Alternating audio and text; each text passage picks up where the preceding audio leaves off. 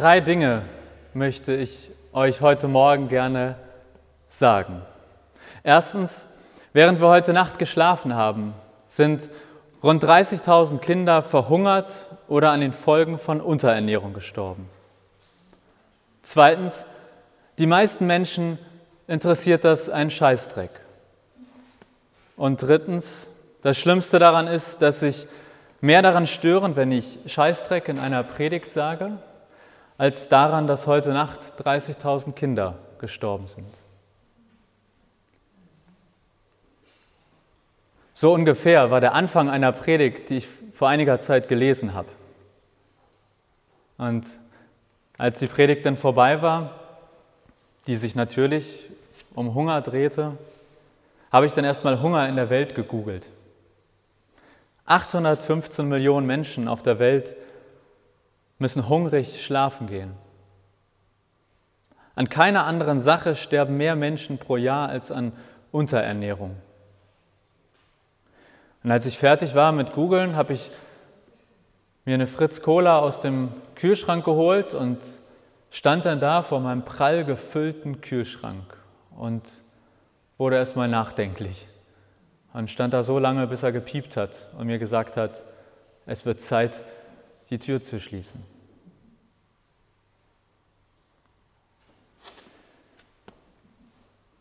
Jesus war kein Politiker und wir finden in der Bibel auch kein Parteiprogramm.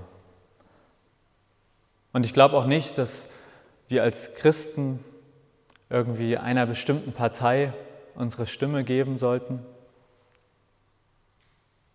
Ich glaube auch nicht, dass die Predigt ein Ort für Politik ist und dass Kirche Politik betreiben sollte. Und trotzdem glaube ich, dass die Bibel voller politischer Ideen steckt. Und ja, ich bin davon überzeugt, dass der Gott der Bibel der beste Grund ist, um für eine gerechtere Welt zu kämpfen. Und deshalb predige ich heute über Gerechtigkeit und versuche euch zu erklären, wieso ich davon überzeugt bin, dass der Glaube an den Gott der Bibel eigentlich direkt zur Forderung nach mehr Gerechtigkeit in dieser Welt führt. Und Gerechtigkeit ist aus meiner Sicht ein Schlüssel für Frieden. Frieden auf der Welt und Frieden, das ist so ein wenig das Motto der Predigten während der Sommerkirche. Wir gehen fast 3000 Jahre zurück zu einem Mann namens Amos. Amos hat also vor ganz grob vor rund 3000 Jahren gelebt in Israel oder dem, was man damals Israel bezeichnet, als Israel bezeichnet hat. Und das war damals eine verhältnismäßig gute Zeit für Israel, also verhältnismäßig politisch stabil. Und es gab sogar, soweit wir das heute irgendwie nachvollziehen können, so etwas wie einen wirtschaftlichen Aufschwung, wachsenden Wohlstand. Und natürlich ist es für uns relativ schwer, jetzt genau zu sagen, was vor 3000 Jahren passiert ist.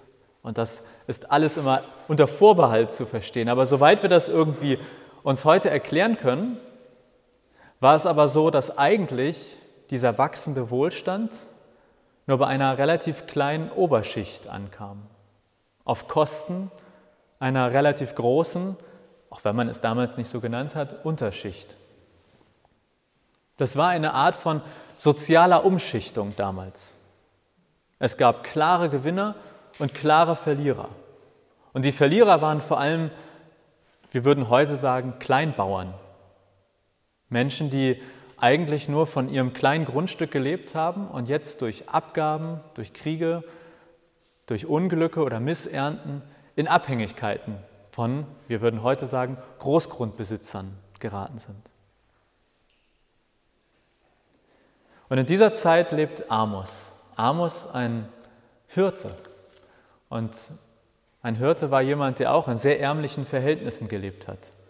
Also Amos lebt in einer Zeit, in der sehr viele Menschen in so etwas wie Armut leben und kennt es auch am eigenen Leib. Und warum auch immer, eines Tages beginnt Amos Reden zu halten. Der geht in die Städte oder in die größeren Dörfer und beginnt Reden zu halten. Und die sind uns in Teilen oder in, in Auszügen überliefert im Buch Amos im Alten Testament. Und der Predigtext für heute ist ein Teil von Amos Rede. Jetzt ist das immer ein bisschen schwer, weil wir heute oder auch Amos sich als Prophet verstanden hat. Das bedeutet, wenn wir diesen Predigtext lesen, sind das jetzt Amos Worte oder sind das Gottes Worte? Wir haben das ja eben schon gehört, ich lese das gleich nochmal. Sind diese harten Worte, die Amos da spricht, Gottes reine Worte oder sind das Gottes Worte durch Amos? Darüber will ich mit euch heute gar nicht diskutieren, aber zumindest, dass wir das im Kopf haben. Es sind prophetische Worte oder wir verstehen es als prophetische Worte. Also es ist mindestens Gott, der durch Amos zu seinem Volk Israel spricht.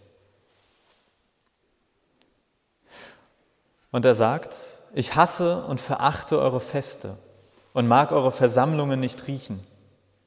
Eure Brand- und Speiseopfer nehme ich nicht an, und wenn ihr Tiere mästet, um sie mir darzubringen, ist mir das völlig gleichgültig. Hört auf mit dem Geplär eurer Lieder, verschont mich mit eurem Hafengeklimper. Ich habe das gelesen und musste ein paar Mal schlucken. Also schön ist das ja nicht. Und ich habe nach dem ersten Lesen gedacht, da haut aber jemand so richtig auf den Putz, dem gefällt der Gottesdienst nicht, den die Israeliten damals feiern. Aber darum geht es nicht. Der Vorwurf an das Volk, an die Menschen damals, an die sich Amos gerichtet hat, war nicht, dass irgendwie die Menschen Gott vergessen haben, falsch Gottesdienst gefeiert haben. Ich glaube, worum es Amos hier geht, ist fehlende Gerechtigkeit. Denn der letzte Satz in diesem Ausschnitt ist, es ströme aber das Recht wie Wasser und die Gerechtigkeit wie ein nie versiegender Bach.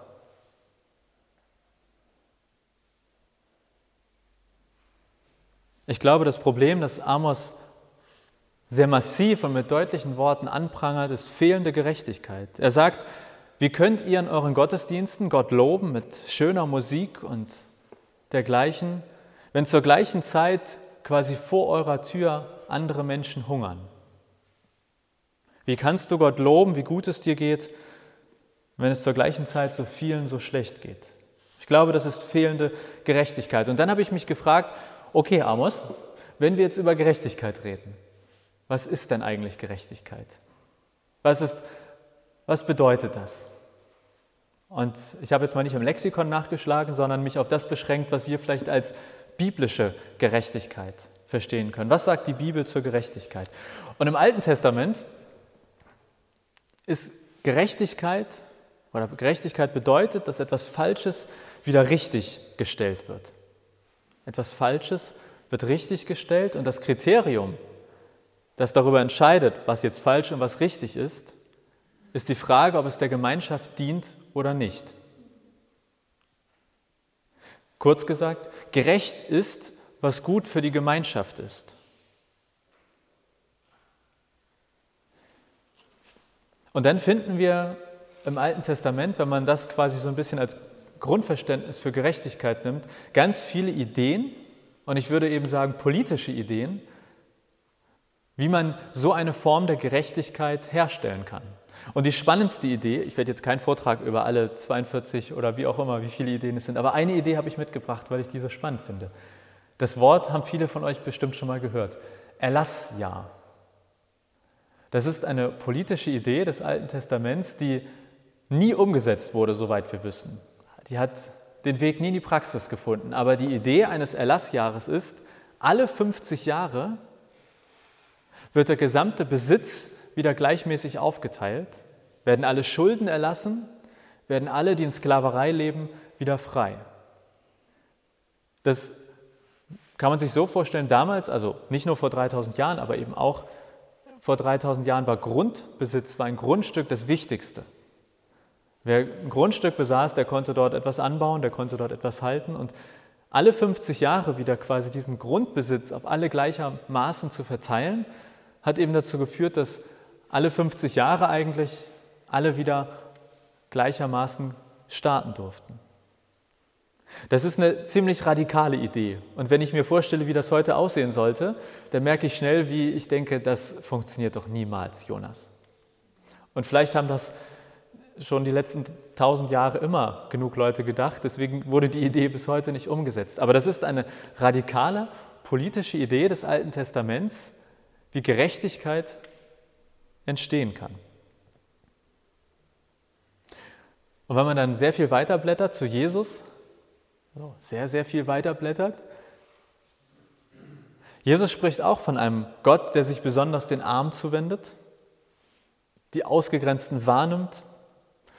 Und auch wenn wir von Jesus nur einen Teil seines Lebens ja letztlich überliefert haben, dieser Teil, der uns überliefert ist, da hat Jesus sehr viel Zeit für arme, ausgegrenzte, kranke, sehr viel Zeit seines Lebens für diese Menschen aufgebracht. Und deshalb glaube ich, wer von euch erinnert sich noch an Klaus Hipp und die Werbung Hipp, dafür stehe ich mit meinem Namen. Also ich habe das auf YouTube gesehen, aber ich glaube, es lief im Fernsehen vor, vor einigen Jahren. Also das ist Hipp, Babynahrungshersteller und Klaus Hipp, ich weiß nicht, ob es wirklich ist, zumindest ein Mann, der behauptet, er wäre es, steht da und sagt dann Hipp, dafür stehe ich mit meinem Namen. Und ich habe mich immer gefragt, was das jetzt bedeuten soll, wenn mir ein älterer Mann sagt, dass er mit seinem Namen für Babynahrung einsteht. Aber ich glaube, genauso ist es letztlich bei Gott. Ich glaube, dass Gott eigentlich auch, wenn er einen Werbespot drehen würde, sagen würde, Gerechtigkeit, dafür stehe ich mit meinem Namen. Und dann kommen so zwei große Gs im Hintergrund eingeflogen. Gerechtigkeit, dafür stehe ich mit meinem Namen. Soweit ich von dem Gott der Bibel lese, dann ist er einer, der immer für die Schwachen und Unterdrückten Partei ergreift. Er lässt sich von der Not anrühren und verschafft Recht. Gott ist einer, der sich leidenschaftlich einsetzt für all die, denen Unrecht widerfahren ist. Und deshalb glaube ich, dass Gottes Werbespot aussehen würde wie Gerechtigkeit. Dafür stehe ich mit meinem Namen. Und Jesus knüpft an diesen Werbeslogan eigentlich dann direkt an. Kurz gesagt, ich glaube, Jesus hat häufig von einer gerechten Welt gesprochen. Er hat das Reich Gottes genannt. Aber wenn wir uns anschauen, was das Reich Gottes ist, dann ist es eine Welt, in der Gerechtigkeit herrscht. Das ist auf eine Art eine totale Umkehrung der Verhältnisse, die damals zu Jesu Zeiten geherrscht haben, aber es wäre auch heute immer noch eine totale Umkehrung der Zustände, die heute auf der Welt herrschen. So wie Jesus das beschreibt, ist das nicht zack da, einmal um 180 Grad wenden bitte, sondern etwas, was stückchenweise entsteht. Aber wenn es dort ist, wenn es vollendet ist, wie eine 180-Grad-Kurve. Jesus sagt, suche zuerst das Reich Gottes und seine Gerechtigkeit. Aber ich finde, das Schöne an Jesus ist, dass er nicht nur tolle Reden gehalten hat, der hat auch gemacht, nicht lang geschnackt, manchmal auch einfach angepackt. Gerechtigkeit vorgelebt. Und das bedeutete, denn im ganz Kleinen bei Jesus natürlich nur, aber es gab keine Rangunterschiede. Er hat Klassenunterschiede auf den Kopf gestellt. Er hat nicht von oben irgendwie Gelder verteilt oder eine Kampagne gestartet, sondern er hat unten bei denen gelebt, die ihn brauchten. Jesus hat alle Menschen gleichberechtigt behandelt. Wir kämpfen heute noch darum. Er hat sich denen zugewendet, von denen sich die meisten anderen abgewendet hatten. Deshalb glaube ich, Jesus kann man so ein bisschen drei Grundsätze unterstellen. Geschwisterlich, Geschwisterlichkeit, Liebe und Gleichheit aller Menschen. Und ich habe lange an einem Satz gesessen und das wird jetzt schwierig für mich, das auszusprechen. Ihr werdet das merken. Ich glaube, im Reich Gottes ist das Ziel nicht mehr Macht haben, sondern nicht mehr Macht haben. Also nicht mehr Macht haben, sondern nicht mehr Macht haben. Wird das deutlich? Ich habe echt lang geübt. Ich, ich habe an diesem Satz, oder ich mag an diesem Satz, weil er für mich dafür steht, wie klein im Reich Gottes die Unterschiede sind, wie fein sie sind, aber was für riesige Unterschiede sie machen. Ich bekomme das noch nicht mal hin, diesen Satz jedes Mal richtig auszusprechen. Nur in der Betonung dieses Satzes ändert sich aber die gesamte Bedeutung. Geht es darum, mehr Macht zu haben oder nicht mehr Macht zu haben? Also das Reich Gottes, ich glaube, es sind ganz kleine, feine Unterschiede mit radikalen Auswirkungen. Und am Ende seines Lebens wird Jesus als politischer Aufrührer umgebracht. Zu Unrecht. Das war nicht rechtens. Deshalb ist das Kreuz eigentlich ein Zeichen der Ungerechtigkeit. Und gleichzeitig, wenn wir dann weiterlesen, auch wie Paulus das Kreuz versteht, wie die meisten von uns heute Jesus am Kreuz verstehen, dann ist das Kreuz eigentlich das Zeichen größter Gerechtigkeit. Das Zeichen für einen Gott, der aus der größten Ungerechtigkeit die größte Gerechtigkeit schaffen kann. Deshalb haben wir in jeder Kirche eigentlich ein Zeichen für himmelschreiende Ungerechtigkeit und für einen Gott, der jede Ungerechtigkeit zu Gerechtigkeit wandeln kann. Soweit, so gut, habe ich mir gedacht. Klingt alles nett, was du da sagst, Jonas. Aber ich musste zurückdenken an meinen Kühlschrank, der immer noch prall gefüllt ist. Und ich muss euch ganz ehrlich sagen, ich glaube, ich war in meinem ganzen Leben nur einmal auf einer Demonstration und bin nach fünf Minuten gegangen, weil mir die Musik zu laut war. Mir fällt das schwer, meine Stimme gegen Ungerechtigkeit zu erheben. Aufzustehen und gegen Unrecht anzugehen. Hey, mir geht's gut, mein Kühlschrank ist voll, ich bin weit davon entfernt, zu einer Gruppe von Menschen zu gehören, die irgendwie ungerecht behandelt werden. Ich stehe ziemlich weit oben in der Nahrungskette. Und dann ist mir aber aufgegangen, und das möchte ich euch heute, das gebe ich mir mit und irgendwie auch euch. Ich habe vielleicht egoistisch gesehen keinen Grund, um gegen Ungerechtigkeit aufzustehen. Aber eigentlich habe ich den besten Grund. Ein Gott, der sagt, Gerechtigkeit, dafür stehe ich mit meinem Namen. Wir haben den besten Mitstreiter und Vorstreiter und wir haben ein Ziel und das ist das Ende dieses Predigtextes von Amos. Es ströme aber das Recht wie Wasser und die Gerechtigkeit wie ein nie versiegender Bach. Es ströme aber das Recht wie Wasser und die Gerechtigkeit wie ein nie versiegender Bach. Ein Bach kommt auch nicht so über einen herüber. Ähnlich wie beim Reich Gottes das ist auf eine Art fein und zart. Und ich glaube, soziale Gerechtigkeit, das ist im Kern des Evangeliums. Ich glaube, soziale Gerechtigkeit, das gehört zum Kern der frohen Botschaft. Und vielleicht denkt ihr, dass der junge Pastor jetzt nicht nur langsam zum Schluss kommen sollte, sondern auch langsam ein bisschen übertreibt. Aber wisst ihr, ich möchte mehr von diesem Reich Gottes sehen. Ich möchte, möchte mehr von dem erleben, wovon Jesus erzählt hat, wovon wir so bruchstückhaft im Neuen Testament lesen. Ich will sehen, dass das Recht wie Wasser durch unsere Gesellschaft fließt. Und deshalb schließe ich mit einer Bitte einer Aufforderung, einer Einladung an mich und an jeden von euch, der sich damit einladen lassen möchte. Lasst uns unsere Hände falten und für Gerechtigkeit in dieser Welt beten. Aber lasst uns auch unsere Füße in Bewegung setzen und uns für Gerechtigkeit in dieser Welt einsetzen. Und jedes Mal, wenn wir im Vater unser bitten, dein Reich komme, dann ist das unser Sehnen nach Gerechtigkeit. Denn das Reich Gottes ist kein Konjunktiv und kein Futur 1 oder Futur 2, es ist Präsens, es ist präsent mitten unter uns. Und jedes Mal, wenn wir beten, dein Reich komme, dann ist das unsere Hoffnung auf Gerechtigkeit. Dass das zerstörerische System, in dem der Stärkere den Schwächeren ausbeutet, nicht ewig bestehen bleibt. Dass Gerechtigkeit siegen wird. In jedem Dein Reich komme steckt die Sehnsucht nach Gerechtigkeit. Und diese Sehnsucht verbindet uns mit Gott, mit allen Christen aller Zeiten und vielen, vielen Menschen um uns herum.